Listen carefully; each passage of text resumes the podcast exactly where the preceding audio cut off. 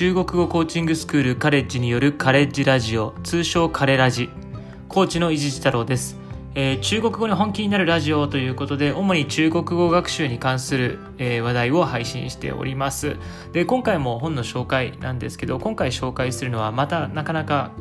癖なのかな？癖というかコンセプトが結構はっきりしてて面白い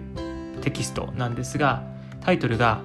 IT エンジニアのための中国語入門。というもの。でえっ、とですねタイトルの通り一応こう IT エンジニアのための中国語のテキストなんですけど IT 業界で使われているような中国語の単語とかフレーズをただ羅列してるっていうものではなくて結構いろんな面白い特徴があるのでそれを説明していきたいと思います。で大きく3つの特徴があるということとあとはまあその特徴の説明とあとはこんな人におすすめということもお伝えをしたいと思います。で3つの特徴。1つ目がただの用語集じゃなくて中国語の基礎がちゃんと学べるということ。で2つ目が使われる場面が明確で超実用的なフレーズが多いということ。で3つ目が意外とビジネス全般で使えるフレーズばっかりだということですね。一つずつちょっと説明をしていきたいなと思うんですがまずただの用語集じゃなくて中国語の基礎が学べるというところなんですけどこれがね結構面白くて第1章のタイトルが「中国語基礎中の基礎」っていう風になっていてえー、なんて言うんだろう中国語の文法書みたいなんですよ。中国語の文の肯定文の作り方はとか否定文の作り方はとかあとは疑問詞を使った疑問文の作り方はとかそんなことが書かれてます。で疑問詞に関しては例えば「什么」というのは「what」英語で言うと「what」の意味だよとかあとは「怎么」って言ったら「how to」の意味だよとか「为什么」だったら「えー why の意味だよというふうに結構こう英語で言うとこれだよみたいなことも疑問詞のところは書いてあってこれ私があの説明する時とかもよく使うやり方なんですけど英語にわざと置き換えるとすごく分かりやすかったりするんですが、えーそういう説明の仕方なんでまあ工夫した説明がちゃんとされてるなとかそういったところも、えーあってなかなかこう何て言うんですかねフレーズ集にしては珍しい文法をちゃんと説明をしているといったそういったテキストになっています。でただすごくあの文法に関しては網羅されてるということではなくて本当にもうタイトルの章のタイトルの通り基礎中の基礎ですねが一応入ってますと。でこれがあるかないかで結構でも違うんですよ大きく。というのがもうフレーズ集だと本当にただ丸暗記みたいになっちゃったりするのでそうではなくて一応文の構造というのが分かった上でフレーズを学ぶという形になっていてそれがあるだけでかなり効果変わってくるのでそういったことまでしっかり考えられてるんだなっていうそういったテキストになってます。これが1個目の特徴ですね。で2つ目の特徴は、えー使う場面が明確で超実用的なフレーズが多いと。でどういうことかというとですね使使う場面っていうのは例えばうんとですね結構面白いんですけどビジネスで使うっていうところがいいかなと思うんですけどね。依頼事項を伝えると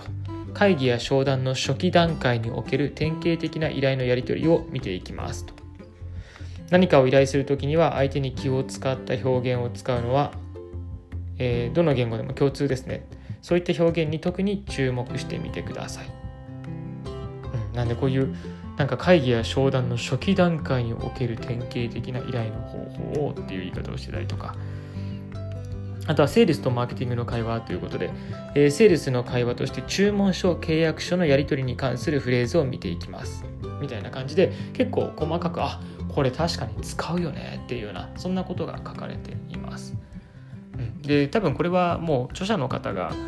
えーご自身がエンジニアで中国語を学んできている日本人の方なので、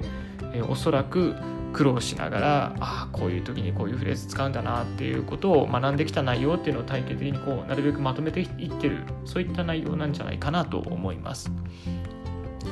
で3つ目の特徴が意外とビジネス全般で使えるフレーズばかりということでなんでこれわざわざ意外とというふうに言ったのかというと IT エンジニアのための中国語入門というと自分には関係ないやっていうふうに感じる方も結構いるんじゃないかなと思うんですけどまあ少なくとも私が見ていてすごく楽しかったです。でなんでかというと例えばこれも第2章とかっていうのは SNS を利用するということで、えー、例えばですねなんか WeChat とかで普通にやり取りをするとき今ビデオ通話できますかとかあとはチャット履歴を検索してみてください。こちらの QR コードをスキャンしてくださいとかこれ全然普通に日常的に使いますよね。でちょっとマニアックなものもあるんですけどね。このミニプログラムは認証されたデベロッパーが配信してますとか、まあ、これあんまり使わないかなとかちょっと思いますけどただ日常的によく使うものも含まれていますしあとは第3章になるとビジネスを始まる始めると。で項目としては例えば人前で挨拶をするとか会社の紹介をするとかこれもビジネス一般的にこう使うようなものでかつよく使うものなので、うん、なんかすごくこれも誰にでも当てはまるんじゃないかな、まあ、社会人だったらっていうふうに感じます。で5章とかも例えば中国で発展している最新技術についてとかで6章とかだとプロジェクトを管理するみたいな感じで使えます。で今わざと4章だけ飛ばしたんですけどなんで4章飛ばしたのかというと4章はマニアックだと思いました。でマニアックだからこそいいなっていう感じなんですけど4章のタイトルはシステムを開発するなんですね。なので例文が私は日本語でも相当分かんなかったです。うんとシステムテストにおけるテスト密度は KLOC あたり40テストケース以上を基準とします。とか。あとはテスト実施中に上限値を上回る傾向が明らかな場合テストを中止してコードインスペクションなどで品質不良の原因を特定してください。とか。だいぶちょっとわからんという感じがするのでえー、ここはマニアックだけどこういったところがもうまさに欲しいって思ってる人もいるだろうなと思います。ただ、えー、これ4章だけちょっとグッとマニアックになってますがそれ以外は普通にビジネス全般あるいは SNS なんかはもう日常会話でも普通に使うんじゃないかなというところ。なので意外とビジネス全般で使えるフレーズばかりというところです。なので3つの特徴ですね。えただの用語集じゃなくて中国語の基礎が学べるようになってますよということ。あとは使う場面が明確で超実用的なフレーズが多いです。あとは意外とビジネス全般で使えるフレーズばっかりですと。であとはちょっと残念だったなということも少しだけ挙げておくとあえて挙げるとという感じなんですけどこれ音源ないんですよ。でも音声動画が YouTube であります。でただその YouTube の音声動画を見るためには出版社のなんかこうアカウント登録みたいなのをしなければいけないんですね。なんで名前入れてメアド入れてパスワード入れてっていう風にアカウントを作って初めて YouTube にアクセスできるのでちょっとそれがめんどくさいなっていうのは相当、うん、ちょっと嫌だなと感じたところです。でかつ、えっとね、動画で見れるのは嬉しいっちゃ嬉しいんですけどもっとサクッとこうなんか普通にフレーズごとの音源トラック分けされた音源とかをダウンロードできたらいつでもどこでもフレーズごとに聴けるのでなんかそっちの方がいいんじゃないかなという気はしましたでただなんかフレーズごとの音源ダウンロードにした方が本当は楽なはずなのにわざわざ YouTube 動画にしてるっていうのは何かしらの意図があるのかなという気はしました。でただ YouTube の動画はすっごくなんかうん何て言うんですかね綺麗で分かりやすい動画動画って言ってもまあフレーズの音源なんですけど、えー、ただあのなんですか静止画があってそこに音源が流れるんじゃなくてちゃんと,、えーと、動画として機能してこういうこのこのフレーズだよって言ってちゃんと分かるようにしながら、えー、流してくれていたのですごくそこは良かったです。あとはおすすめのレベルと効果的な勉強法っていうところでいくとなどういう人におすすめかなっていうと HSK とか、まあ、そういう資格試験でいくと大体もう34級以上の方の方がいいと思います。でそうじゃないとフレーズこれ何でもそうなんですけどこのテキストに限って言うことじゃないんですけど、え、フレーズ系のものってフレーズだけ暗記してもしょうがないのでしっかり基礎がある上でその上でフレーズを覚えると途中で伸び悩んだりとか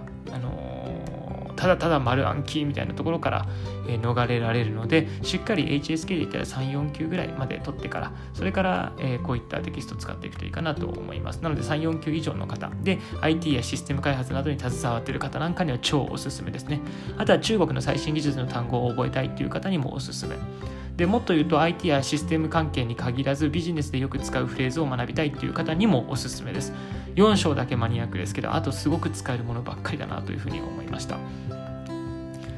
で勉強方法としては本当に基礎的なまあ簡単に言うと先ほどの HSK34 級できれば4級ですね。まではしっかり勉強をしてその上で、えー、こういった IT エンジニアのための中国語入門っていうのを見るとより効果的になるんじゃないかなと思います。でただねこういう仕事の何て言うんですかね特化したものとかって急いで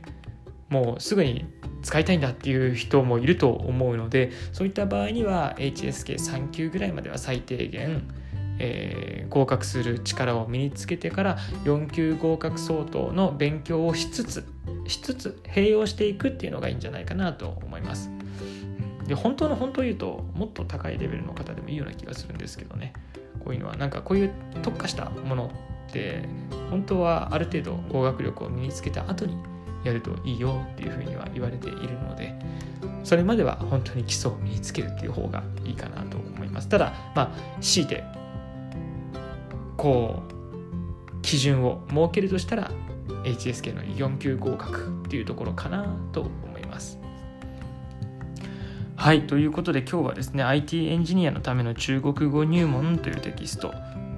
を紹介しました。もしちょっと気になるなという方は是非、え、購入してみてください。はいまたあの他の回では他のテキスト紹介してたり勉強法を紹介してたりするので他の回も是非聞いていただけたら嬉しいです。ではここまでにしたいと思います。バイバイ。